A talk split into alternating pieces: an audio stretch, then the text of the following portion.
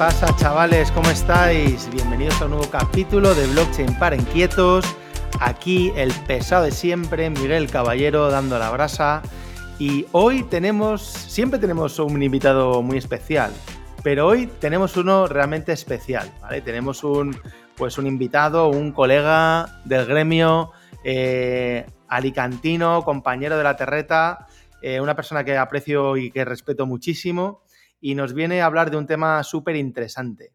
Así que sin más dilación os presento a Guillermo Avellán, Guille Avellán para los amigos. Guille, ¿qué tal? ¿Cómo estás? Hola, pues nada, pues muy bien. Muchísimas gracias por la, por la invitación al podcast y nada, oye, a ver si, si, bueno, pues comento todo el tema de que tenemos que comentar hoy, pero nos divertimos también por el camino, que es lo importante. Y que...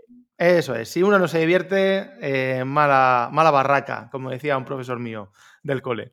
Bueno, Guille, eh, antes de nada, cuéntanos, tío, ¿quién es Guillermo Avellán y, bueno, cuándo llegó al mundo Web3, al mundo cripto y a qué se dedica? Oye, pues, pues nada, pues Guillermo Avellán es, un señor ya muy mayor, con un poco mentalidad de joven, pero un Oye, no te quejes que no, que no tienes casi canas, ¿eh? yo tengo muchas más que tú. bueno, pero bueno, eh, se nota, lo que pasa no se nota, pero de cerca, cuando me ves de cerca, fíjate que ya verás que sí, ¿no? Pero bueno, oye, que al final, eh, pues estudió economía, y trabajó mucho tiempo en la, en la banca y bueno, pues sobre todo pues le impactó mucho el 2007. ¿eh? Y bueno, pues le impactó todo lo que vivió en 2007 y eso que tuvo la suerte de estar en una entidad, bueno, pues seria, ¿eh? de la seria, no estuvo en ninguna caja de ahorros, estuvo en un banco y bueno, oye, pues era más o menos serio, la verdad, y vivió un, momento muy tenso eh, y justamente al poco tiempo, bueno, pues sale el white paper de Bitcoin, ¿no? Y bueno, pues simplemente es una persona marcada por esa crisis financiera que intenta buscar alternativas al sistema financiero, ¿no? Y bueno, oye, pues Guillermo Avellán está viviendo ahí 2007 toda esa crisis y bueno, pues hasta 2014 sigue ahí dentro de la, de la banca, pero intenta buscar una alternativa y lo hace con el crowdfunding, con el equity. Y bueno, pues es tan, tan kamikaze que se le ocurre lanzar una plataforma de crowdfunding equity en el año 2014 cuando hablabas de crowdfunding y yo creo que Miguel Caballero y cuatro más sabían lo que era el crowdfunding, pero el resto no sabía nadie lo que ¿y era. Cómo, y, cómo se llamaba, Guille?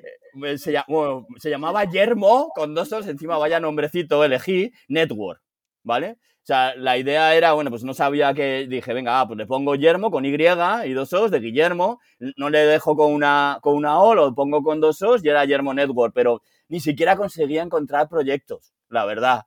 O sea, que bueno, que oye, que yo soy un emprendedor de esos que, bueno, pues me he lanzado, ahí estoy en el camino, sigo emprendiendo, pero que en mi caso no ha sido nada fácil, pero no me desanimo, ¿eh? Sigo ahí. Y fuiste, fuiste un anticipado a tu tiempo, ¿no? Creo yo, porque el, el, equity crowdfunding, pues luego hemos visto proyectos, sobre todo fuera de España, que lo han petado, aquí hay alguno, ¿no? Que, que bueno, que quizás vaya bien o medio bien o se mantenga, pero a nivel de, de, de crecimiento, ¿no? De ultra crecimiento, sí, como siempre los americanos, pues son los reyes del mambo, ¿no? Y entonces hay algunos proyectos por ahí que manejan billions de inversión en equity crowdfunding.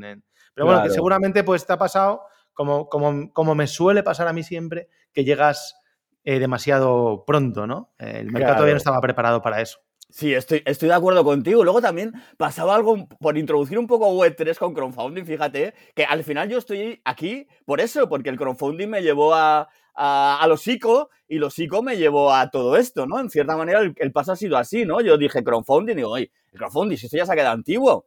Si existiendo los ICOs, ¿para qué narices quiere la gente un crowdfunding? Pues si utiliza el ICO, ¿no? Que era lo que Ethereum en 2017 Ethereum lo llamaba los crowd sale, las salas de crowd o de venta, perdona, las salas de, venta o el crowdfunding, lo llegaba a llamar crowdfunding también para los tokens. Lo llamó crowdfunding, ¿no? Entonces dije, bueno, joder, quiero un crowdfunding más actualizado que el de estar dependiendo del dinero fiat, ¿no? Digo, oye, pues voy a lanzarme a, otra, otra modalidad de crowdfunding. O sea, que eso es lo que me hizo venir aquí, pero un poco por el símil que yo te decía entre Web3 y crowdfunding, crowdfunding habían un montón de modalidades. Entonces, el término crowdfunding englobaba demasiadas cosas que eran muy diferentes. No era lo mismo un crowdlending, gente que pedía un préstamo, o gente que participaba en una compañía siendo accionista de la compañía. O incluso sabes que estaba el crowdfunding donación, el crowdfunding recompensa. Habían muchísimas modalidades y cada modalidad era un mundo diferente, ¿no? Sí, sí, sí. Yo lo asemejo un poco con la Web3, ¿no? Que Web3 tiene cabida en muchísimas cosas, pero cada cosa es diferente, no es lo mismo, pues eso, pues un metaverso, que un NFT, eh, pues em, que un juego, ¿no? Que todo es, está estupendo, es lícito y me parece extraordinario que hablar de finanzas, ¿no? Entonces son como cosas un poco eh, diferentes, ¿no? Entonces, ese soy, vengo a la banca, estudié economía, no sé nada de economía y estoy aquí por el tema del crowdfunding, del emprendimiento. bueno, y luego, y luego durante eh, un año de estos, ¿no? Más o sea, de, los, de los últimos, no sé si hace 3, 4, 5, montaste DefiLab. Sí, bueno, eso ya es la, última parte. Al final todo esto es lo que me trae a, centrarme un poco. Eh, bueno, estoy investigando la tecnología blockchain eh, sobre todo utilizando las aplicaciones. A mí lo que me llamaba la atención, más allá de la parte de, inversión, que sí que me llamaba la atención como herramienta con los ICOs, ¿no? Como alguien, bueno, pues podría obtener rondas de inversión internacionalmente. Eh, eso es lo que me llamó un poco la atención, pero yo sobre todo intentaba eh, ver la utilidad de la tecnología. Yo me iba, veía una aplicación y la usaba. Me iba con la red de Ethereum, con mi Metamask, iba a aprender a ver cómo funcionaba, ¿no? Entonces, mm, después de estar experimentando un tiempo, al final decido que prefiero dedicarme a blockchain aplicado a las finanzas. Si yo vengo del mundo de las finanzas, todo lo que quiero es ver cómo mejorar las finanzas, entonces eh, te, lo, te, lo, digo un poco por explicar que a raíz de eso me dediqué exclusivamente a DeFi, ¿no? Claro. Entonces, efectivamente, al final, después del camino, digo, oye, vaya a dedicarme exclusivamente a, a DeFi y desde finales de 2019 pues que reconvierto un poco una comunidad que tenía por ahí del crowdfunding en DeFi ¿no? Y desde ese momento nos centramos en, bueno, pues en, intentar generar una, comunidad y educar, formar, intentar evaluar entre todos eh, los diferentes protocolos DeFi que iban apareciendo para, bueno, pues ver el riesgo que puede tener, porque yo también tengo una, una, cadencia, una, una cadencia quizá un poco por, por, mi trabajo, ¿no? En la banca tengo ese problema, ¿no? Que no es analizar demasiado los riesgos, mirar los riesgos de las compañías, mirar los... Entonces, pues peco mucho de eso, entonces intentar averiguar hasta qué punto qué protocolos DeFi podían ser los más interesantes y eh, intentar educar a la gente sobre esta cuestión, ¿no? Y centrarme única y exclusivamente en el nicho de eh, DeFi, ¿no? O, DeFi o finanzas aplicadas a las a la a blockchain, ¿no? A la tecnología blockchain. Genial, genial.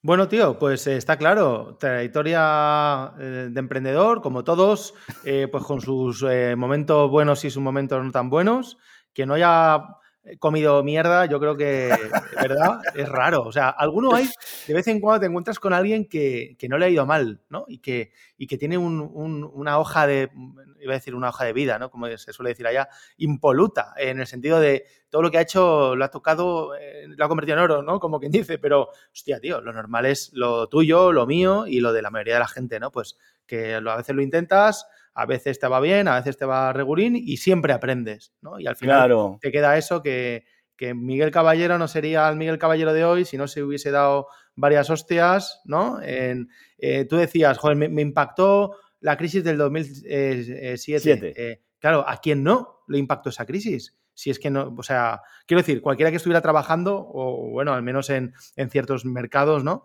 Y tío, eso fue la época, yo la recuerdo más o menos somos de la misma quinta.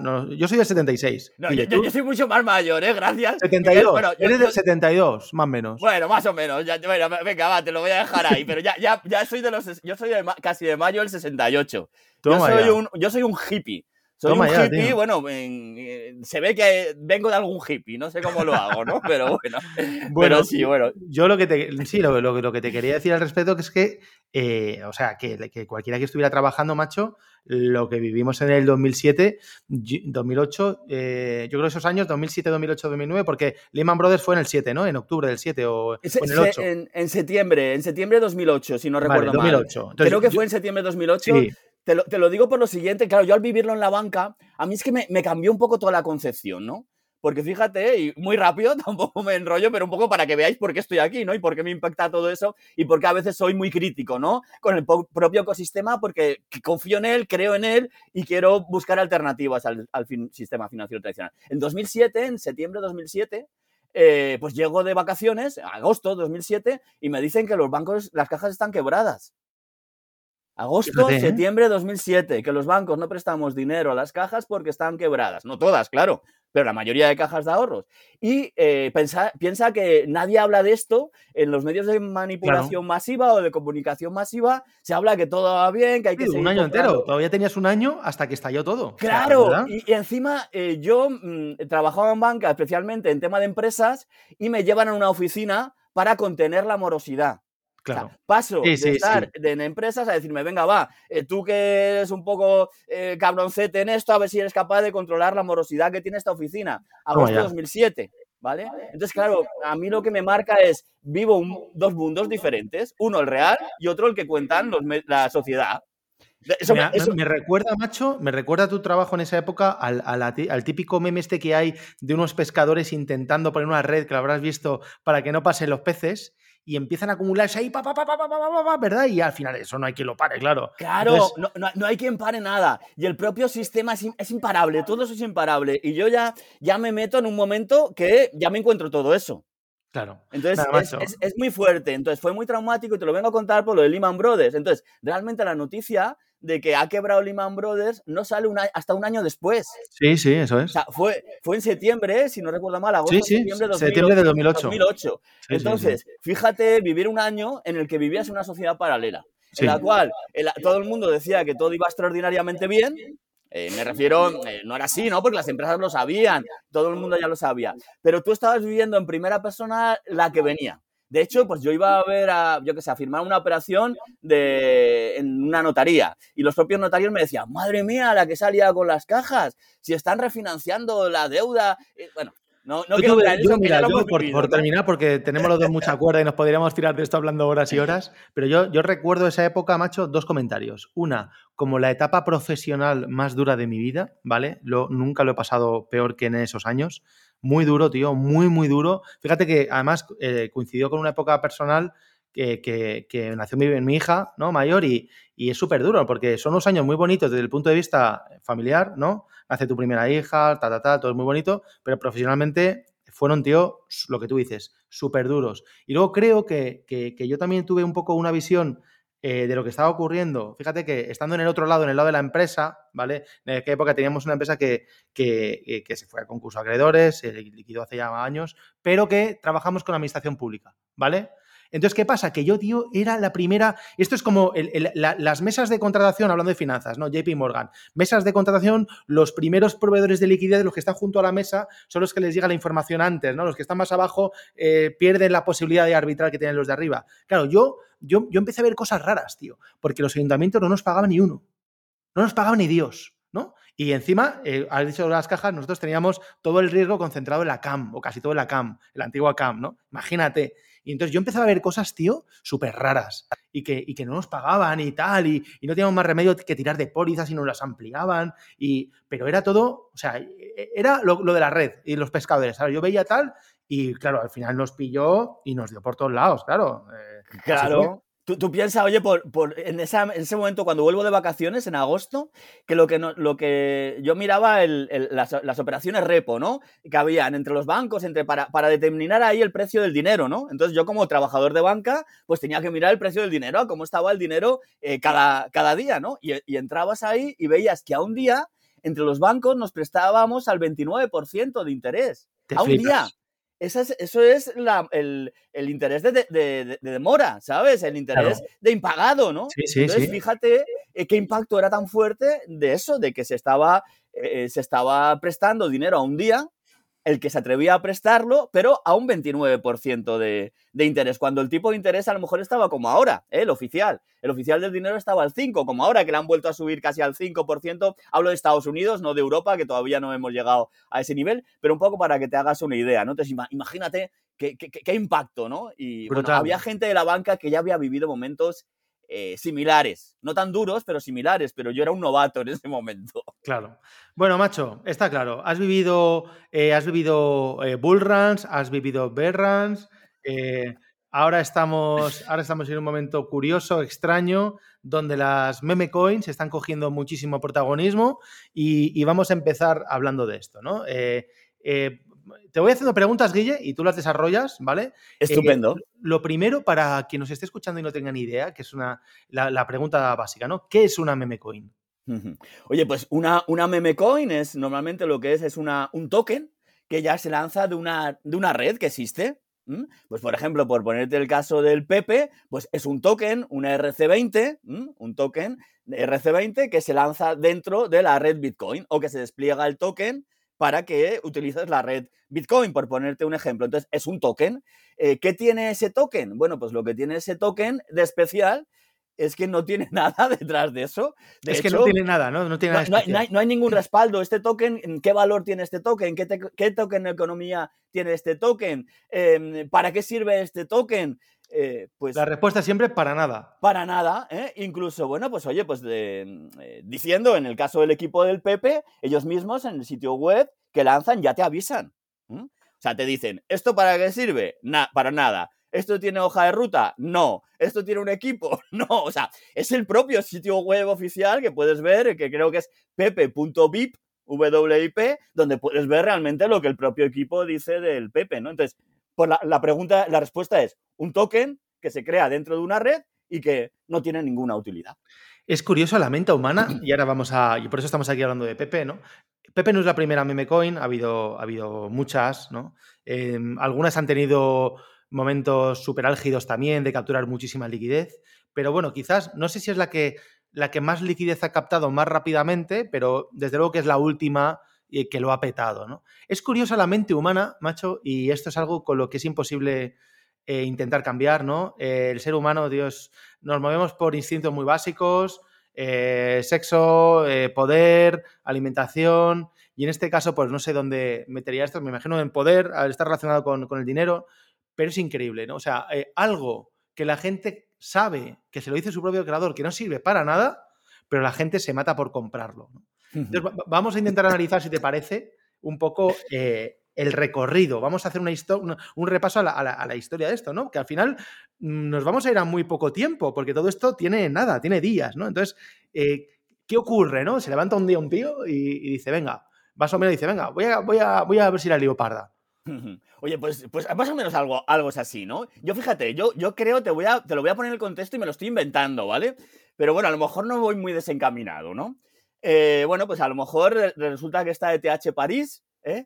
¿eh? y mira las fechas, ¿eh? Y de repente, oye, pues la gente empieza a hablar, empieza a decir, oye, pues hay que mover a red Ethereum o hay que divertirse un poco eh, con esto. Y a lo mejor en alguno de esos momentos de tomar alguna cerveza que otra, ¿eh? no tengo ni idea esto. No, no, pero puede, bien, pues seguramente vas bien. Por, pasarlo bien o por tal, oye, pues mira el Pepe, el, meme famoso de, de, Pepe, aparte es un meme... Mm, que tiene una antigüedad importante y está considerado un, buen meme, ¿no? Venga, vamos a divertirnos y, bueno, pues vamos a, intentar generar valor, entre comillas, porque esto no vale nada, ya lo avisamos, a ver cuánto, es dispuesta la, cuánto está dispuesta la comunidad de Ethereum, por poner un ejemplo, porque el caso fue en la red, en la red de Ethereum, ¿no? De darle valor a este, a este meme, ¿no? A ver si la gente realmente está interesada en el, en el meme. Y yo creo que surge algo así y de repente, bueno, pues ya se ponen manos a la obra a, ver cómo, cómo se lanza, ¿no? La verdad es que lo bueno que tiene todo esto es que, eh, bueno, pues lo que ha facilitado es esta tecnología que cualquiera, entre comillas, pueda hacer esto, ¿no? Entonces es algo también muy positivo, algo que antes era muy complicado y bueno, cualquiera no puede. Yo, hablo a lo mejor porque ya soy un usuario muy avanzado, ¿no? Como es tu caso, que es hiper avanzado ya tú como eres usuario, pero bueno, que no es tan complicado como parece, ¿no? Entonces, bueno, pues al final eh, veo el proceso que voy a seguir para esto y de la noche a la mañana, pues en, menos de un mes, ¿eh? porque estamos ahora a 22 de mayo y esto se lanzó el 14. Fíjate. Aunque realmente se prepara la cuenta de tweet de Twitter y se prepara todo el día 4 de abril, porque yo he seguido todo con detalle cómo va, cómo va pasando, que es otra de las cosas buenas de esta tecnología, que la puedes auditar, la puedes, es transparente, puedes investigar todo lo que hay detrás. Eso es muy, positivo, ¿no? Entonces yo creo que después de un, evento de estos, eh, entre una cerveza y otra, pues en plan diversión, sin ninguna historia y sin intención incluso porque lo puedo reconocer de esto del Pepe, engañar a nadie, sino que reconoces que esto no vale nada y que no sirve para nada, pues intentas hacer un experimento eh, social, ¿no? hay, un tema ahí, hay, un tema, Guille, que tiene razón y que todo hay que decirlo, ¿no? Al César lo que es del César, que nadie podrá acusar a esta gente de estafa ni de nada, porque ellos te dicen clarísimamente que esto no sirve para nada. Entonces, claro. ¿La gente lo quiere comprar? Pues que lo compre. Pero ellos no están prometiendo nada. Claro que ni, no. Ni, una utilidad, ni por supuesto una rentabilidad, ni nada de nada. Nada, nada, nada. Es que no, esto es un Ponzi. Pues un Ponzi es aquel que te promete algo y con el dinero de los nuevos paga a los antiguos. Esto no es el caso. O sea, que la verdad, oye, que no digo nada, pero la palabra Ponzi está muy desprestigiada, ¿no? Como que se usa para demasiadas cosas, ¿no? Y hay cosas que sí y otras que no, ¿no? Entonces, efectivamente. Bueno, y se eh, puede decir aquí en el, en el podcast, ¿no? Y eh, en España tenemos el mayor, el mayor esquema Ponzi que tenemos, el de la seguridad social, ¿no? Efectivamente. Oye, que, no se dice claramente. ¿no? Cuando es un Ponzi clarísimo. O sea, o, pagamos, o pagamos los nuevos o es imposible pagar eh, los que entraron al principio, ¿no? Las pensiones, es, imposible. Efectivamente, y aparte no te lo dejan tan claro, ¿eh? porque te lo podían explicar desde que empiezas a cotizar, ¿no? O sea, al menos que te dijeran, oye, que sepas que tú estás pagando porque estás manteniendo a los, a los, a los jubilados, ¿no? Y, tú, estupendo, que me parece genial, ¿no? Porque, oye, al final estamos manteniendo a, a, nuestros mayores, ¿no? Y bueno, pues oye, pues no me parece tampoco eh, tan mal, aunque sea muy crítico con todo esto, pero que no lo cuenten, ¿no? Que no lo digan. Oye, pues esto es para esto, pero estoy de acuerdo con, contigo, ¿no? Entonces, oye, pues que no, llega a ser eso porque más que nada es un juego, es un experimento, ¿no? Es un experimento social. Esto empieza a principios de abril, ¿no? Entonces, el, eso es, el 14 de abril es hmm. cuando, digamos, se produce el génesis del proyecto. Eso es. Yo creo que la, génesis está un poco antes, se, se, empieza a planificar, pero realmente cuando se lanza el token, cuando realmente el token se crea, es el 14 de abril. Y que nos podemos ir a ver en el Etherscan, es tan sencillo, o ver, te vas al Etherscan o al Etherplorer y ves realmente cuando, en otros más que hay, ¿no? Y ves realmente cuándo se crea, porque ahí está, es que es transparente, es un libro de contabilidad público en el cualquiera lo puede ver. Hay, una, hay, una, hay un tema interesante, ¿no? Que eh, tú y yo lo sabemos muy bien, pero normalmente la gente que se acerca al mundo de DeFi no lo tiene claro. Bueno, incluso los que llevan tiempo esta parte de las clases, como se la han perdido o la tienen que repasar, que la gente no entiende cómo se crea el precio ¿no? de, un, de, un, activo. Y realmente es muy fácil, porque es eh, al crear el pool de liquidez, pues tú defines automáticamente el precio. Entonces, eh, un proyecto que hoy tiene un, market cap, pues eh, brutal, ¿no? O sea, el market cap, el, el, market cap de PP más o menos hoy está sobre los 660 millones de dólares, ¿no? Que es una puta barbaridad, 660 millones el proyecto nace con una liquidez de, y esto es algo para que la gente vea lo, fácil que es, ¿no? ¿Con, cuánta, liquidez dos, nace? Dos Ethereum. Dos Ethereum, tío. Te dos Ethereum que creo que en, aquel momento eh, me parece raro porque yo creo que no había superado los 2000, pero creo que sí. Creo que llega a ser un momento pico en el que Ethereum en ese momento está alto, ¿vale? Tiene un precio eh, alto eh, y creo que estaba en unos 2.400 dólares, dos, dos Ethereum. O sea, te flipas, ¿no? O sea, todo este proyecto que en un mes ha captado 660 millones, se ha montado con 4.000 pavetes más o menos. Sí, sí, con 4.000 pavetes, bueno, y una campaña rigurosa de marketing, un, conocimiento a la perfección de cómo funcionan eh, las herramientas eh, del sistema DeFi y también cómo eh, funciona, cómo puedes utilizar otras herramientas que no son DeFi. ¿eh? Cómo puedes utilizar, cómo te ayudan en este proceso los CEX, los exchanges centralizados, ¿no? Entonces, eh, un conocimiento riguroso de cómo funciona todo esto, cómo generar liquidez y una campaña de marketing muy fuerte. Bueno, y además es que, que nadie piense que esto es fácil, porque si fuera fácil, pues todo el mundo sería rico, ¿no? O sea, esto está claro que es como con los... Yo encuentro muchos paralelismos con algunas colecciones de NFTs que lo petaron en su momento, eh, y el proyecto de, Pepe, ¿no? Desde el punto de vista de que la gente, cuando lo ves desde fuera o no escarbas demasiado, dice, joder, pues crear NFTs, eh, pues me creo 10.000, los vendo, luego tal y Pascual. No, no, tío, no, vamos a ver. O sea, el, hecho de que alguien pague por un CryptoPunk lo que se paga por un boleto de Judge Club, está claro que ahí hay muchísima inteligencia, hay muchísimo marketing, hay muchísimo branding, hay muchas, mucha gente haciendo acciones eh, a la vez que tienen su efecto en, en, PR. Y aquí, como dices, lo de meme no. O sea, una cosa es dos desarrolladores tomando una cerveza, que sí, en el Ether París, y genial, pero esto es una maniobra orquestada. No, lo digo en plan intentando engañar a nadie, sino que es una campaña marketing, como ahora vamos a ver, muy, muy potente. Claro, efectivamente, es un plan, es un plan más que eh, preparado, más un plan brillante, programado, como se ve, ¿verdad?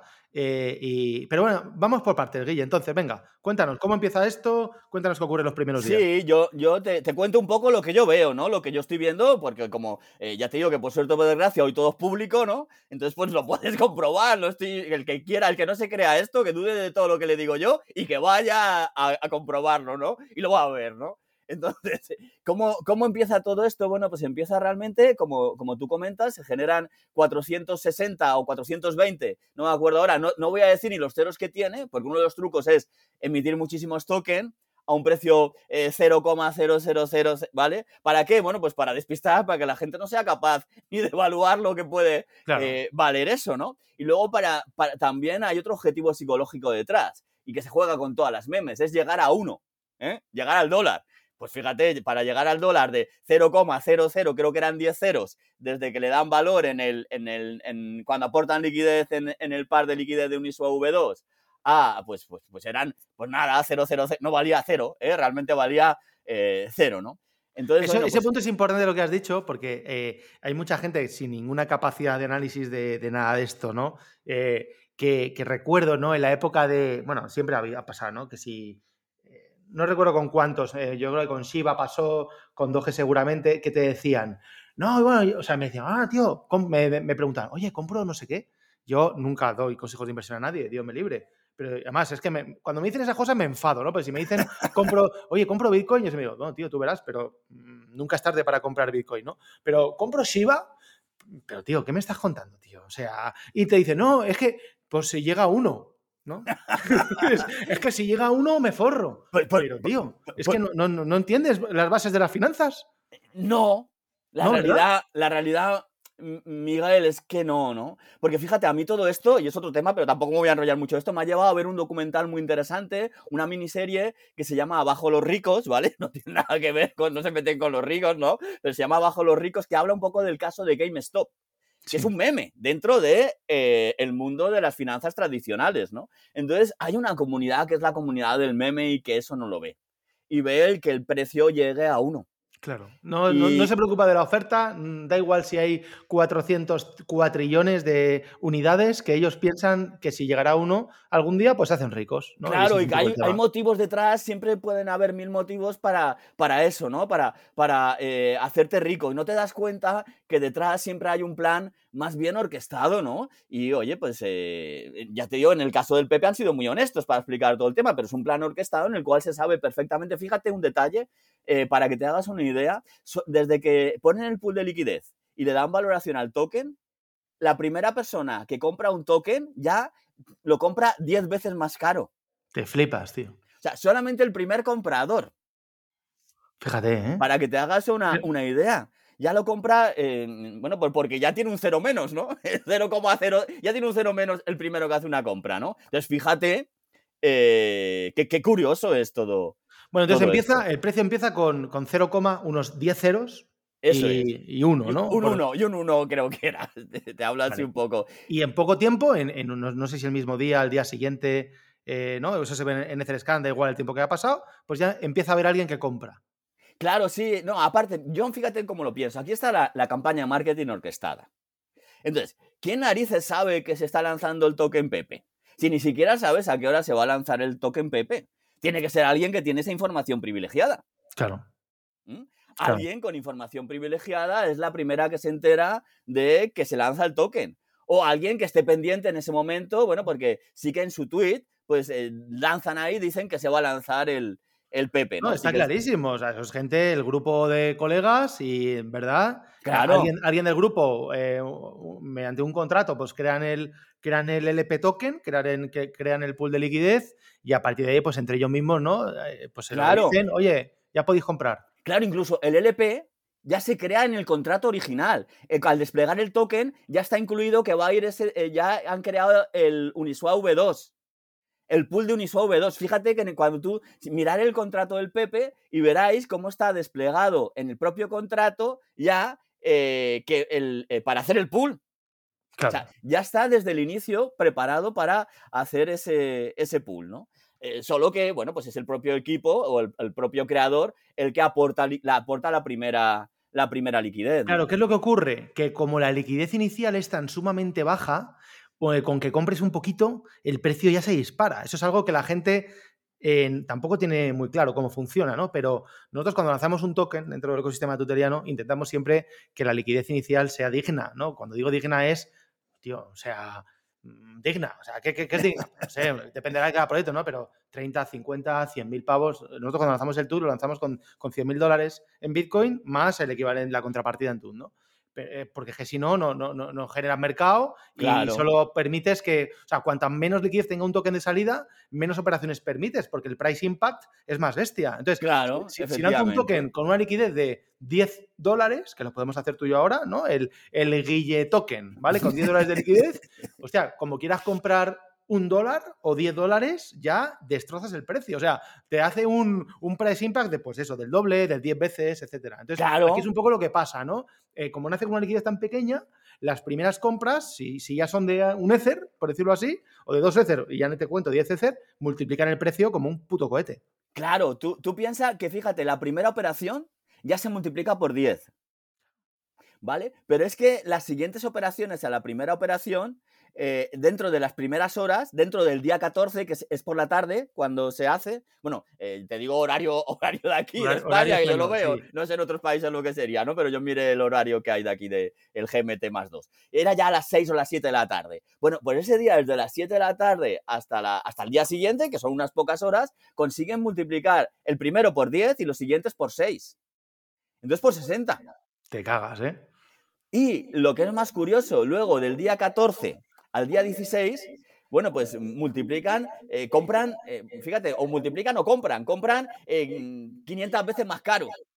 Pero es que luego del 14 al 18 compran 6.000 veces más caro. O sea, fíjate lo cómo se multiplica tan rápido y te digo hasta el día 18 porque el día 18 es cuando realmente se lista en CoinGecko. Realmente ese token ya está listado en CoinGecko. Que aquí entramos en otra cosa. Oye, mm, eh, no es tan fácil listar las cosas en CoinGecko o listarlos en un exchange, con lo cual ya tienes que conocer muy bien qué hay que hacer o tienes que tener unos contactos o unas relaciones, eh, un conocimiento, ¿vale? Muy bueno para, para hacerlo, ¿no? Entonces, totalmente. simplemente para que te hagas a la idea, el, el inicio del 14, el 14 ya se multiplica un montón, pero del 14 al 18, brutalmente, antes de lanzarlo.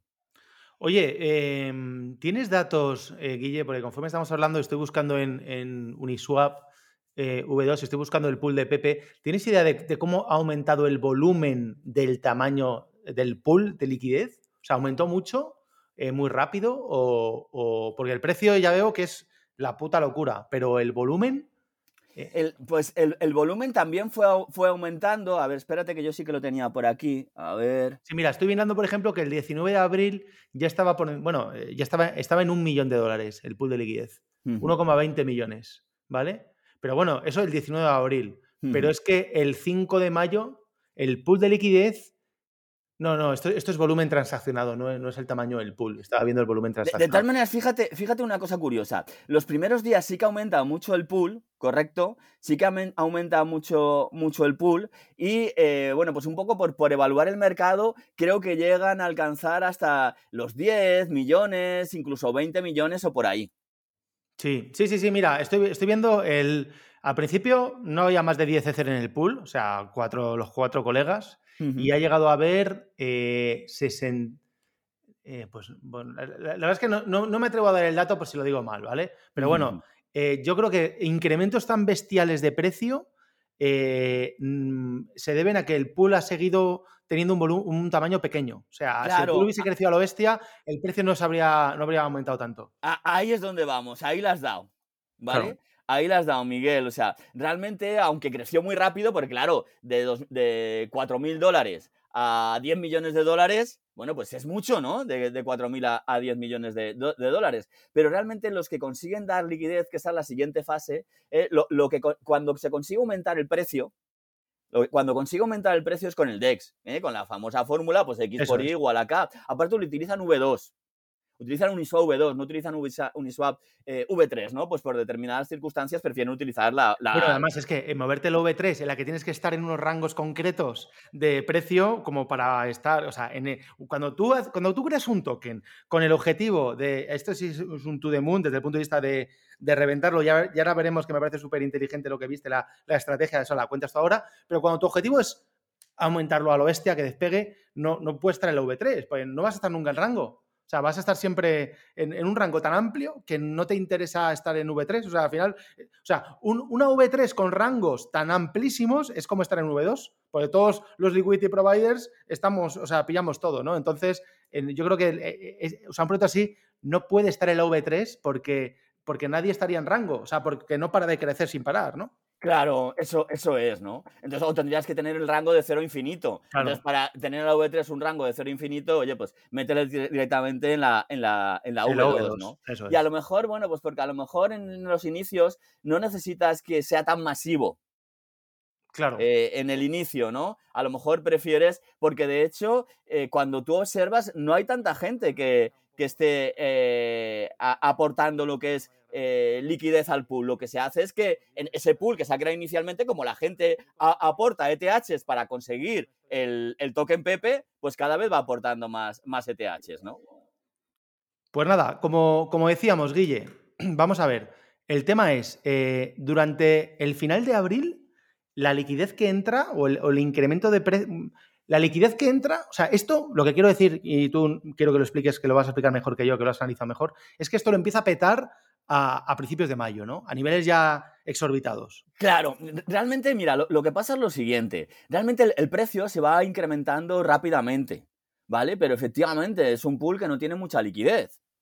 Entonces, eh, bueno, pues ahí lo que va ocurriendo es que por esa fórmula famosa de X por Y igual a K, bueno, pues eh, imagínate si X es el token Pepe y, K y, y, son los ETHs, bueno, pues la gente para conseguir token PP necesita aportar ETHs. ¿eh? Entonces, para que te hagas una idea muy sencilla, pues la gente a lo mejor en el inicio aportaba 0,01 ETH ¿eh? y le estaban dando, bueno, pues eh, miles de millones, ¿no? Y luego tenía, para conseguir los, miles, los mismos miles de millones, al poco tiempo tenía que poner 0,3 ETH. Sí, sí, que es un por 30 en ese caso. Claro, eh, eh, se, multiplicaba salvajemente, ¿no? Entonces, en los primeros días, lo que sí que ocurre es que consiguen aumentar rápidamente el, lo que es el precio, ¿vale? Y a su vez consiguen pasar, bueno, pues de los dos ETHs que, que había, ¿vale? No lo tengo ahora adelante, te hablo de memoria, pero bueno, pues a lo mejor consiguen a que, a que haya un millón, ¿eh? De, euros o dos millones de euros en, ETH e en, totalidad, ¿no? Entre, porque claro, han subido el precio de uno y el ETH también es un momento en el que el precio del ETH, si no recuerdo mal, en esa época estaba subiendo también. Es que, es que vamos, lo cogen todo en el momento eh, más adecuado imposible, ¿no? Fíjate además, fíjate eh, que mirando las fees que ha generado el pool, eh, es una puta barbaridad, claro, porque el volumen ha sido tan bestia que aparte del precio, las fees que ha generado Uniswap para los liquidity providers, es decir, para los amiguetes que decidieron aportar liquidez desde el principio y estar ahí, pues te puedo decir que, bueno, que ha habido días de, de 100.000, 200.000, 300.000 dólares al día solo en fees para los liquidity providers y han llegado a tocar casi el millón de dólares en comisiones diarias, tío. Claro, brutal. Efectivamente, así es. Y principalmente, fíjate que principalmente los, los proveedores de liquidez, ¿no? principalmente fue ese pool inicial. Es que es, muy curioso porque realmente el que realmente aportó esa, esa cantidad fue, fue ese, ese pool, ¿no? Entonces, oye, pues eh, es muy, curioso todo, todo, este, todo este tema y cómo rápidamente consiguen subir el, precio del token y eh, sí que suben la liquidez, pero no a, no, a, niveles necesarios para poder salir. Este punto es el que yo quiero hacer énfasis, que, me encantó cuando lo leí de tu análisis, porque claro, aquí te das cuenta la, la buena estrategia ¿no? que han diseñado desde el punto de vista de, va, podemos hacer crecer el token en, el DEX eh, de precio y podemos petarlo desde un punto de vista contable, ¿no? Yo que soy el creador, tengo, me invento, un trillón de tokens y como ha subido a 0,7 ceros y antes estaba en 0,10 ceros, lo que sea, pues ya, claro, tengo un valor en mercado de la repera, ¿no? Me lo estoy inventando las cifras, pero no, tengo 500 millones de dólares. Eh, pero claro, el, con un pool tan pequeño, de un millón hasta 10 millones como mucho, ¿no? Dos millones, etcétera, el, gran tenedor, la gran ballena, no puede salir, ¿no? Entonces, como tú decías, eh, como tú decías, Guille, el, DEX está muy bien para crecer en precio, pero para salir en liquidez eh, no es la mejor estrategia. Claro, porque por esa misma fórmula matemática del X por Y igual a K, tú puedes comprobar, ¿eh? puedes comprobar que cuando empiezas a vender cantidades importantes de token, lo que te hace es que igual de rápido que ha subido el precio, te lo hace bajar rápidamente. ¿Eh? Eso es. Entonces, no puedes. realmente fíjate que la gente, eh, estas fórmulas de AMM sirven realmente para proteger, ¿no? En cierta manera, aunque se pueda tener también el uso como le des, pero justamente si luego vendes grandes cantidades, también hundes el precio, con lo cual te está sirviendo para eh, dar un precio real del, del, token, ¿no? Ahora, ¿Qué ocurre? Claro, pues oye, pues que al final estás hundiendo el precio del token y ya tengo que tener preparadas estrategias para salir de, de, ahí, ¿no? Entonces, para, lo está mirando, creo que hasta el día 18 de abril, que es antes de CoinGecko, había, consiguen hasta 5 millones. De liquidez en el De liquidez. Y luego, hasta el día 20 algo, que ahí ya sí que tienen ayuda de ciertos eh, CEX, aunque no son los más importantes, que ya que se unen ya a partir del 1 de mayo y del 5 de mayo, ¿vale? Eh, bueno, pues hasta el día 20 mm, algo consiguen llevar 33 millones. Siguen llegan a tener 33 millones, pero no en el pool. Y ahora ya luego eh, es, utilizando, ya empezando a utilizar los primeros eh, ¿no? Sí, aquí es una. Eh, esto ya es elucubrar, porque como no conocemos ni tú ni yo, yo por lo menos, eh, no conozco a quiénes son los pavos que han hecho esto, pues, pues no sé, ¿no? Pero, pero ahí cuando un, un, CEX de, de Tier 2, ¿no? Pues estamos hablando de que todavía no es el Binance, ¿no? No es Binance, sino uno, unos que se acercan y y, bueno, y, pretenden listar, ¿verdad? El token. Claro, para un CEX, eh, independientemente, yo, aquí he sido bastante crítico a nivel interno, ¿no? en, la, comunidad, pero, pero es cierto que, debo tener una mente más, más pragmática, ¿no? más germánica en esto. Eh, y, realmente no se puede acusar a nada de un CEX de, listar una meme coin, porque el CES gana dinero lícitamente con los trades. Entonces, al CES le interesa llevar cuanto más tokens mejor y si están de moda y, si tienen mucho volumen, pues para ello mejor, ¿no? Entonces, no, no es justo decir, ¡guau, menudo CEX este que lista un token de mierda! No, tío, es que ellos no viven de otra cosa. Eh, estoy de acuerdo contigo. Otra cosa es que, bueno, pues yo soy muy crítico también en eso, ¿no? Para mí la revolución de Bitcoin es que no tiene intermediarios financieros. Entonces, bueno, pues y por eso estoy en DeFi, ¿vale? Entonces, partiendo de eso, que es por filosofía, estoy de acuerdo contigo, Miguel. Y, eso que yo no soy un defensor de los de los no, no, no, por nada, claro, ¿eh? es un negocio y, es así. Simplemente pero por este filosofía. pero estoy de acuerdo en lo que tú dices, es un negocio y, oye, pues el equipo desde el inicio dice que el Pepe Coin no vale nada. Entonces, oye, pues simplemente, pues tampoco me voy a meter, ¿no? Entonces, en este caso, macho, yo lo que tengo curiosidad, y es un tema que, no sé cómo lo habrán hecho, pero no, eh, yo creo que con tanto volumen que ya tenían, eh, los CEX estaban en plan haciéndoles la rosca y la pelota para listar el Pepe en su, en su CEX. Es decir, que la capacidad de negociación del equipo de Pepe debió de ser bestial, ¿no? desde ese punto de vista, creo yo. Yo, vamos a ver. Mm, yo, no tengo pruebas, ¿vale? De nada, y, si las tuviera no lo diría, porque he cambiado mucho en los últimos años, he cambiado un montón, prefiero guardarme las cosas que, pues, oye, pues porque tampoco entiendo eh, nada, ¿no? Me refiero, y luego yo aprecio a cualquier emprendedor, me parece que cualquier persona que se esfuerza e intenta hacer algo, eh, pues ya, tiene un, ya para mí tiene un, premio brutal y ya para mí tiene el máximo respeto, ¿no? Pero por lo que más o menos puedo intuir de la investigación que he hecho, te puedo decir que en, ese equipo hay gente que ya está acostumbrada a hacer esto, a, a listar tokens. Claro, claro. Está muy acostumbrada y aparte parte de su negocio es este es el de, el de, bueno, pues los nuevos memes, intentar, eh, mm, en, cierta manera, a lo mejor eh, obtener, mm, a ver cómo lo digo, la, su fuente de ingresos son los memes. Claro. ¿Eh? Creo que lo ha dicho. Sí, son memes, o sea, igual que están los, los, los de professionals, están los meme professionals, ¿no? Eso es. Que incluso tiene, tiene herramientas ya en el mercado, ¿vale? Que ya se dedican a eso y que son muy conocidas y que no las voy a nombrar. O sea, Miguel no lo voy a hacer, ¿vale? Porque aparte me merecen todo el respeto, pero se dedican ya, ya a eso. Entonces, eh, Venga, entonces, realmente- llegamos a esos días, ¿no? De, de principios de mayo y ya el token está listado en, en varios CEX y el CEX lo que le permite al token ya es lle- llegar a, bueno, iba a decir, llegar a más gente, ¿no? No sé si llegar a más gente, pero, pero por, por lo menos ya que el mercado funcione de otra manera, ¿no? Y no, no solo a través de pools de liquidez, con una liquidez muy pequeñita, sino a través de libros de órdenes y, y si hay muchísima gente interesada en comprar, pues se van creando los libros de órdenes, además de una manera muy orgánica, ¿no? A diferencia de un token que nadie quiere. Claro, ahí es, eh, es- tiene diferentes fases, ¿no? Y ahí es el momento en el cual utilizan también entre lo- el equipo inicial y los propios techs, utilizan las campañas para eh, eh, fomentar que la gente compre el token. ¿Vale? Claro. Diciéndote, oye, la voy a listar, probablemente lo liste. Bueno, oye, pues fíjate que en, en un, en un AMA me parece que de CZ, ¿vale? Eh, bueno, pues él deja caer que a lo mejor lo lista.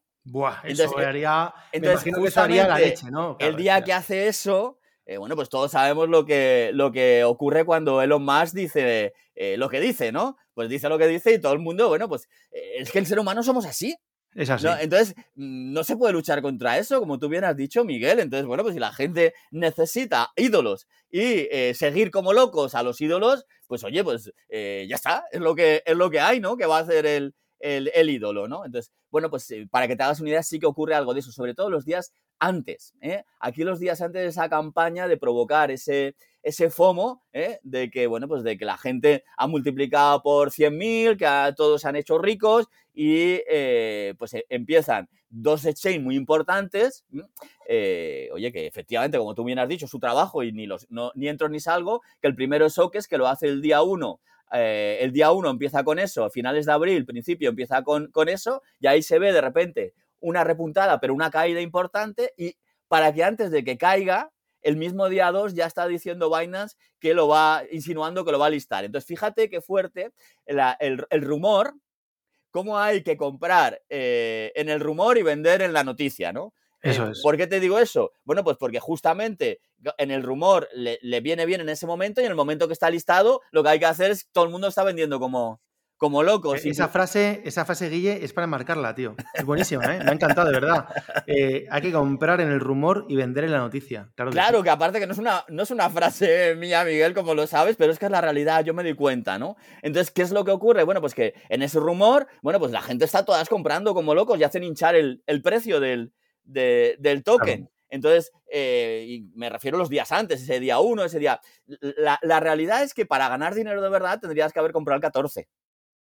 Que también hay que Claro. ser realista, ¿no? Lo que tiene, lo- lo- en este tipo de cosas tienes que estar cerca del equipo o cerca del, del primer momento, ¿no? De, que también tienes mucho más riesgo, ¿no? Pero independientemente de eso, en- en- desde el día 1 hasta el día 5, si no recuerdo mal, creo que se da un por 3. Oye, que tampoco está nada mal, está mucho mejor el un por 100.000, ¿no? Como los primeros días, que es la realidad, lo fuerte, ¿no? Pero bueno, tampoco está, está mal un, un, un por, un por 3, ¿no? Claro, ¿y, y- y qué es lo que ocurre? Que cuando ya el token empieza a estar listado en CEX y empieza a haber volumen de verdad en CEX, ¿verdad? Los que primero entraron ya tienen posibilidad, ¿no? De, de hacer un, un- un exit liquidity en condiciones. Claro, porque no necesitan utilizar la fórmula de la MM. Eso es. Ahí está la clave. Ahí ya no están utilizando la fórmula de la MM. Ahí lo que están haciendo es eh, pues listas de, de pedidos, eh, bueno, pues deciden. Libros de eh, órdenes, si hay gente que quiere comprar, órdenes, pues yo vendo. Eso es, y lo van vendiendo y ahí es donde consiguen eh, vender, porque si no, no, no pueden venderlo. Incluido, entiendo, eh, que bueno, pues que parte para hacer el beneficio, ¿vale? Porque yo al- al- no lo sé, también estoy hablando por hablar, pero a lo mejor hay una parte que se, que se paga en dólares a los exchange y otra parte que se paga con el token, Claro, ¿eh? claro. Entonces, bueno, pues mm, ahí es cuando se permite esa, esa salida, ¿no? ¿Y qué es lo que ocurre? Bueno, pues que realmente, eh, como pasa siempre, al final el que compra justamente el día 5, pues es el que al menos esos días se ve que, pues, que ha, ha hecho la mala compra del... Claro, del- o sea, el, pardillo es el que compra eh, cuando listan.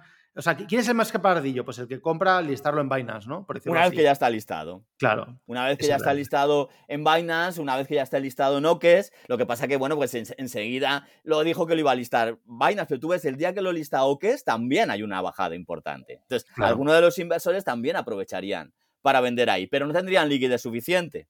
Entonces, bueno, pues rápidamente ya preparan la segunda fase, que es vamos a irnos a otro exchange que más liquidez tiene. Y fíjate una cosa curiosa también, hablando de, toda esta cuestión, que eh, es muy importante darnos cuenta de este, de este tema, y eh, es que eh, realmente, realmente, durante estos, estos días, se me ha ido la pinta, Miguel, perdona. Nada, nada, nada. Oye, aquí hay confianza. Bueno, pues durante, mira, lo retomo yo con una cosa. Eh, Claro, esto es, en, ese sentido, maniobra súper bien orquestada, crecimiento, suben, eh, eh, sube el precio a lo bestia, el que tiene muchos toques no puede vender, los primeros no pueden vender porque el, pool de liquidez, al funcionar por el invariant que hemos comentado, pues no, no es capaz de dar liquidez, claro, y pues, si se le ocurriese vender en, el, en, el, en, época DEX, por decirlo así, antes de llegar al CEX, si al equipo fundador o al core se le ocurre vender, tumban el precio. Entonces, claro. en ese sentido están súper bien aleccionados. Entienden muy bien cómo funcionan los mecanismos de captura de valor en los pools de liquidez, porque saben que nadie puede hacer nada de eso hasta que el token llegue a CEX. Y, no solo eso, crean en el propio token que puedes ver el contrato un blacklist, una lista negra, para bloquear a, aquellas direcciones que ellos quieran. De hecho, bloquean a una dirección ah, que yo tengo controlado. Entonces, ¿por qué hacen eso? Bueno, pues para si alguno no cumple las normas, pues lo bloqueo. Y le doy caña y lo bloqueo y no lo dejo vender. Está bien, está bien. Que fíjate si está eh, planificado todo correctamente. Y eh, claro, ellos tienen muy bien planificado eh, toda, toda la, campaña perfectamente. Mira que si solamente utilizas DEX, bueno, pues son los famosos tirones de alfombra. Cuando solamente utilizas DEX, ¿qué ocurre? Bueno, pues que, y, ocurre, ah, recientemente ha ocurrido en un protocolo en, Arbitrum, no recuerdo ahora en cuál, en, una, en un protocolo DeFi en, en, Arbitrum. Bueno, ¿qué ocurre? Bueno, pues que como empiezan a vender, pues tiran a cero el precio. Que si tú no quieres tirar a cero el precio, tienes que utilizar esos. tienes que esperarte, tienes que esperar a que el token tenga liquidez en CEX y ya salir tú vía CEX. Eso, es. eso es. Entonces, a mí lo que me, parece curioso, macho, a diferencia de otros proyectos que se han ido al garete, es que em, el proyecto está muy estable, tío. O sea, desde, desde el día 10 de mayo, hoy estamos grabando y hoy es 22, eh, Pizza Day, por cierto, ¿no? Bitcoin Pizza Day. Espero que todos estéis comiendo pizza, que hayáis comido pizza. Cuando... y que se pague con Bitcoin. Eso con Satoshi, que se pague con Satoshi. Eso es, eso es. Pero, pero desde, desde el 10 más o menos hasta el 22 de mayo, el, precio está bastante estable y la liquidez, eh, el volumen diario que se mueve también está bastante estable, ¿no?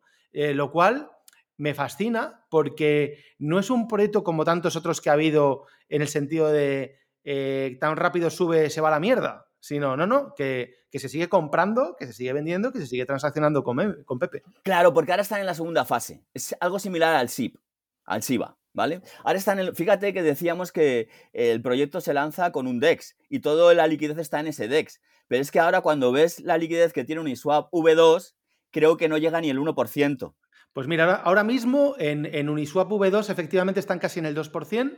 Eh, han creado ya eh, bueno, es normal, ¿no? Ha habido gente que ya ha entrado en la V3 y se están moviendo 21 millones diarios en la V3. Sí, también, también tiene lógica, porque ahora el precio está más estable. Entonces, puedes crear slots y tú ubicarte en un slot o en otro, ¿no? Al principio no era imposible, ahora sí. Pero desde luego que eh, solo, mira, solo con OKEX y Binance se están moviendo eh, más del 50% del volumen pues del mercado. Ahí es donde vamos, ¿vale? Al final, ¿por qué se consigue mantener ese, ese precio? Porque ya ha entrado en los CEX y ya a través de los creadores de mercado y los propios techs, bueno, pues ya están generando, han conseguido generar un volumen determinado para mantener eh, tanto el volumen, ¿eh? el volumen que debe tener, tanto incluso para que no haya tanta oscilación en el precio. Eso es. Entonces, lo están consiguiendo. Justamente gracias a eso se está consiguiendo. Eh, si tú ves el SIP, pues verás que casi todo está controlado por los CEX igual. Sí. Pero ¿por qué? Es justamente por, ese, por ese motivo. Entonces, oye, pues también habrá que ver, no sabemos cuánto de ese volumen es real o no. Eso nunca se sabe. Que tú también sabes cómo funciona esto. Los ¿eh? con los bots, con los no sé qué. Los CEX es un negocio muy, muy turbio, macho.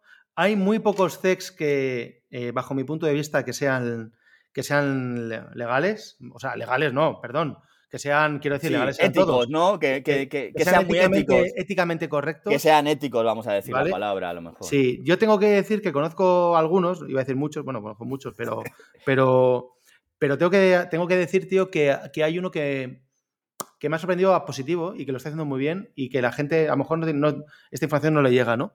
Eh, pero, por ejemplo, eh, B2Me son buenos, tío.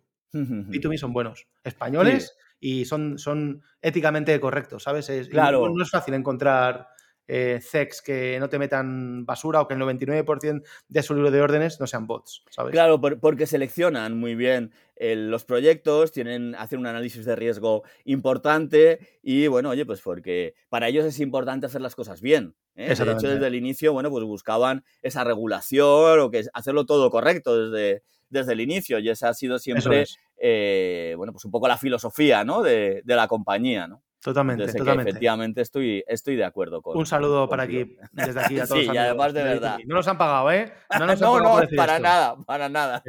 Es, una realidad. Eh, bueno, Guille, pues macho, em, me queda preguntarte antes de ir concluyendo, que ya llevamos eh, camino, creo que hemos superado los 50 minutos.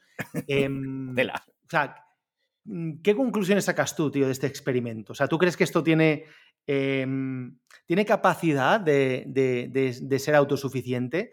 ¿Esto es sostenible en el medio largo plazo? Eh, ¿Van a pensar en meterle utilidad real al, token? ¿Se van a olvidar de eso? ¿Esto se va a ir a, cero? ¿Cómo lo, ¿Cómo lo, ves tú? Yo, fíjate la conclusión un poco que puedo sacar de todo esto, ¿no? Más allá del propio token, que mm, el, meme, ¿no? ¿Hacia dónde va a ir el Pepe? ¿Vale? Que en principio, pues parece que no tiene que ir a ningún, a ningún, a ningún lado, ¿no? Y antes de contestar a esta pregunta, decir también una cosa curiosa, que es que los MEF bot, los bots del MEF, ¿vale? Eh, eh, no paraban de generar liquidez en el inicio, que no lo he comentado, pero los propios bots, para, para aprovechar oportunidades de arbitraje, estaban sin parar eh, generando ahí eh, operaciones, ¿no? Entonces es muy importante cómo todo esto eh, está ayudando a generar liquidez en el inicio los propios bots que tiene el, el MEPBot, ¿no? Lo que es el, bueno, pues todo, el sistema para intentar extraer el máximo valor, el máximo valor dentro de la mempool, ¿no? De la, de la red Ethereum, ¿no? Eso pues, Oye, que es importante puntualizar esa cuestión, ¿no? Entonces, a raíz de eso te diría que fíjate, un token meme Mm, que ya el equipo dice que no tiene ningún valor y es capaz de generar liquidez en los mercados de estas características, pues la conclusión que te diría es que fíjate qué herramientas tan potentes tenemos en la actualidad para eh, pues ser capaces de generar liquidez en los mercados. De cosas que realmente sí que tengan valor, que las hay, que hay muchas que sí que tienen eh, valor, ¿no? Entonces yo la conclusión que, ¿qué diría es esa, ¿no? Que, oye, que aprovechemos, quiero ser un poco positivo en todo esto. Soy, muy crítico con, con los, memes, no por nada, porque no les pueden llamar finanzas, ¿vale? Entonces, yo, oye, mientras te digan, esto es un juego, es un meme y vamos a jugar. Oye, estupendo, cada uno juega lo que quiera y hace lo que quiera. Ahora, no me digas que esto son finanzas porque no lo son, ¿vale? Aunque esté utilizando por detrás herramientas de finanzas, ¿vale? Pero no es, esto no es un, no, podemos considerar que es una finanza, un activo financiero, no lo veo, ¿no? Entonces, diciendo esa puntualización, ¿vale? Eh, ser positivo de que fíjate qué curioso cómo tenemos herramientas en la actualidad para, eh, bueno, pues, pues, para generar liquidez en los mercados, porque fíjate que el SIB es algo similar, lanza, sale también de un juego, sale también en la red Ethereum, encima se utilizan redes que no son eh, baratas eh, los fees, ¿vale? Es curioso que sean redes que no sean baratas los fees, y mira el SIB sin tener valor, porque yo le veo que tampoco tiene, bueno, en aquel momento aún que eran un DEX que no utiliza nadie, ¿no? Y ahora están que quieren crear una solución de capa 2 y que quieren, bueno, ahora aún quieren hacer cosas, ¿no? Pero fíjate, a pesar de eso, cómo consiguen tener cierta liquidez, ¿no? El, el SIB está por encima de los mil millones, creo que está a lo menos en 5.000 o 4.000 o 3.000 millones, ¿no? sí, sí, ahí estoy contigo y lo, intentando verlo también positivamente, pues eh, tanto tu trabajo como el mío, ¿no? Parte de nuestro trabajo es eh, evangelizar, ¿no? Y, hacer ver a la gente las cosas, eh, que, entiendan, acercar a la gente al mundo de todo este rollo, pero la movida es, ostras, eh, mm, si, podemos utilizar esa tecnología para crear liquidez y crear mercados de, tokens, que los tokens no dejan de ser representaciones digitales ¿no? de, activos en, una blockchain pública, hostia, eh, ¿qué pasaría si en vez de utilizarlo para crear tokens de mierda, realmente lo hiciéramos en proyectos que, capturan valor de negocios reales? Sería la repera, ¿no? Eh, claro. Sería la repera. Ahí es donde voy, Miguel. Si en lugar de querer llegar a la adopción masiva, que está muy bien, ¿vale? Pero claro, la adopción masiva, el, 80 o 90% de la población ni sabe de finanzas, ni tiene interés en saberlo, ni quiere saber, ni le podemos obligar a que quieran saberlo. ¿vale? Eso es una realidad. es Eso que no es le una podemos realidad como la copa obligar. de un pino. Eh, no le podemos obligar. Pues oye, pues eh, lo que te quiero decir es que ese otro 10% a lo mejor que sí que tiene interés, de verdad, que sí que quiere invertir, que sí que, pues eh, fíjate qué herramientas tan buenas tiene en la actualidad. Y sobre todo que le permite, si las sabe utilizar con cabeza, si sabe utilizarlas adecuadamente, con la ética adecuada y de la manera adecuada, pues eh, fíjate, mm, oye, pues eh, esa energía tan buena que puede utilizar, ¿no? En lugar de utilizar bombas. ¿Vale? Exactamente. Que tampoco quiero entrar en ese tema. No, no, no, pero, bueno, pero es importante esto porque, símil, joder, ¿no? con la- exactamente, o sea, es decir, eh, con, con el rollo de, de Pepe te puede ir bien o te puede ir mal, eh, pero sabes que, o, o deberías saber que estás jugando, como tú dices, ¿no? Y que estás apostando tu dinero en un juego, el casino, puro y duro, al rojo o al negro.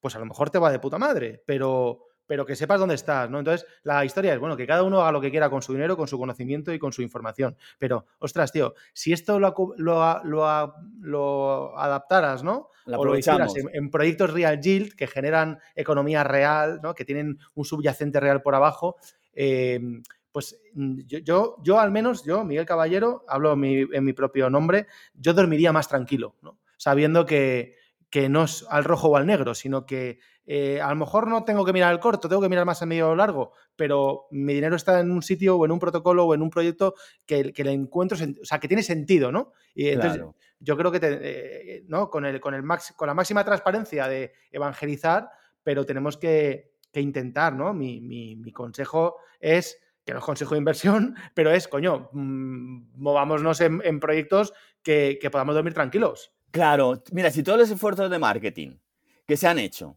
en, en los memes, como se hacen, ¿eh? Pues, pues te voy a nombrar dos que da, da la casualidad que, se que los dos, los dos se, se listaron en Binance el mismo día. Aparte, como es público y salen todos los medios de comunicación, hasta sospecho que, que van, van de la mano, ¿vale? Si, el- si aprovecháramos todas esas cosas tan positivas que tenemos haciendo con el Floki y con el Pepe, ¿vale? En eh, activos, en token de verdad, que generan es. eh, utilidad a la sociedad, que pues eh, esto sería la pera, limonera. ¿vale? Entonces, eh, simplemente ese, ese mensaje, oye, pues Sí. que seamos un poco... Claro, lo que pasa es que para eso tienes que saber de finanzas, Miguel. Y Bueno, entonces, es que te lo compro, te, entenderlas, te compro el discurso. Y la gente sabe de tecnología. Pero, Pero ni que, sabe, haya, que haya escúchame, ni vivido sabe- un 2007 desde dentro, ¿vale? Que, oye, pero mérito, que ni sabe Sin ni ningún quiere saber, mérito, tío. Que no tengo ni idea, pero que de verdad haya vivido un 2007 desde dentro y ahora esté en esto, ¿cuántos hay? Pues muy poca gente. Entonces el problema que hay es que no se comprenden bien eh, la- la- las finanzas, ¿no? Entonces al final se termina utilizando en cosas que nada tiene que ver con, filan- con finanzas, ¿no? Entonces la conclusión final, que aprovechemos todo eso para, para eh, mejorar con cosas que realmente tengan utilidad y también otro aviso, que cuidado que estas herramientas mal usadas pues pueden ser bombas de destrucción masiva, o sea, ambas cosas quiero decir, ¿vale? El lado positivo es que fíjate, si las usas bien, pues eh, mira cómo estás generando liquidez en los mercados en 30 o 40 días, cómo consigues generar liquidez, incluso cómo la consigues luego mantener, porque ahí tienes el token SIP, que no sirve para nada realmente tampoco, y eh, bueno, pues... Sí, pero que, na- que nadie nos libra, que nadie nos libra de un rug pull aquí, en ese sentido, ¿no? Porque como es un token misterioso, que nadie sabe quién está detrás, etcétera, que se supone que no, pero vamos, que, que- sepamos que estamos en el casino. Claro, eso, en primer lugar, que este tipo de token estamos en los casinos, que si en lugar de en este tipo de token se utilizara en, en estas herramientas de liquidez, de generar de liquidez, en otros tokens más serios, que sí que hay un proyecto detrás, fíjate qué bonito, pero que cuidado que estas herramientas también se pueden usar para, para mal, ¿no? Exactamente. Entonces, no sé, un exactamente. poco esa, esa, esa conclusión. Oye, mis felicitaciones al equipo que ha sido capaz de hacer esto, ¿no? De coordinar todo eso, más allá de que no me gustan los memes y no voy a, no, mm, eh, no me divierte, no sé cómo decirlo, no lo voy a hacer ni por diversión, ¿no? Eh, Sí, por sí, diversión sí. juego al Uncharted, que me encanta, o me pongo a jugar a la Play o al Clash Royale, ¿no? Pero no, me voy, no voy a comprar por diversión un, token, pero que le felicito, ¿no? Porque yo prefiero invertir en finanzas y, oye, pues utilizar eh, todas estas herramientas que hay para intentar generar liquidez y para hacer un trabajo más serio justo en el mundo financiero, que es de donde vengo y donde intento poner mi pequeño granito de arena para mejorarlo. Joder, Guille, eh, qué buen final te ha quedado, macho. ni que lo hubiera escrito, ¿eh? Cuando intento prepararme algo no sale tan bien. Pero te ha quedado, te ha quedado fenomenal, te ha quedado fenomenal. Comparto todo lo que dices. Em, vamos, no, no, me voy a repetir, lo has dicho clarísimo. Así que, que, bueno, que ya eso, el viaje personal de cada uno eh, en este mundo, ¿no? Y que, y que decida hacia dónde quiere eh, ir. Por supuesto, ambas cosas está bien eh, y ya está, ¿no? Y lo único, pues, pues como se dice siempre, ¿no? Pues tío, que si te estás jugando tu patrimonio, pues no que, no te juegues todo al casino, ¿no? Que si quieres divertirte, pues sé consciente que, qué porcentaje de tu inversión la destinas al casino y cuánta la destinas a, pues, a construir, a productos de menos riesgo o más confianza en el largo plazo, etcétera, ¿no? Eso ya queda uno. Guille, no sé tú, macho, yo me lo he pasado de puta madre. Y, yo, mira, se me ha hecho súper corto para variar. Eh, Miguel, buen, equipo hacemos, ¿eh? Tenemos que hacer Más, cosas de estas o similares, porque tenemos que hacer, además, tío, hay, hay, mucha química, tío. Me sentido muy a gusto, te he visto muy natural. Yo creo, que, yo creo que este podcast va a gustar mucho, ya te lo diré, pero creo que va a tener muchísimas reproducciones. Es, pedagógico, es divertido, eh, hablamos un poco de historia, el rollo modo abuelo cebolleta, nos reíms, o sea, tiene tiene un poco de todo, ¿no? Lloramos un poquito también, o sea, tiene, un poco de todo. Bueno, Guille, eh, Guillermo Avellán de DefiLab, eh, muchísimas gracias por compartir tus conocimientos, tu experiencia y, parte de tu vida con nosotros. Oye, que nada, muchísimas gracias a ti, Miguel, y mis felicitaciones por ser un gran emprendedor como eres, aparte de un divulgador serio y honesto de eh, cripto, de Bitcoin y de las finanzas descentralizadas. Pues muchísimas gracias, Guille, lo dicho, y a todos vosotros, nos vemos en el siguiente podcast.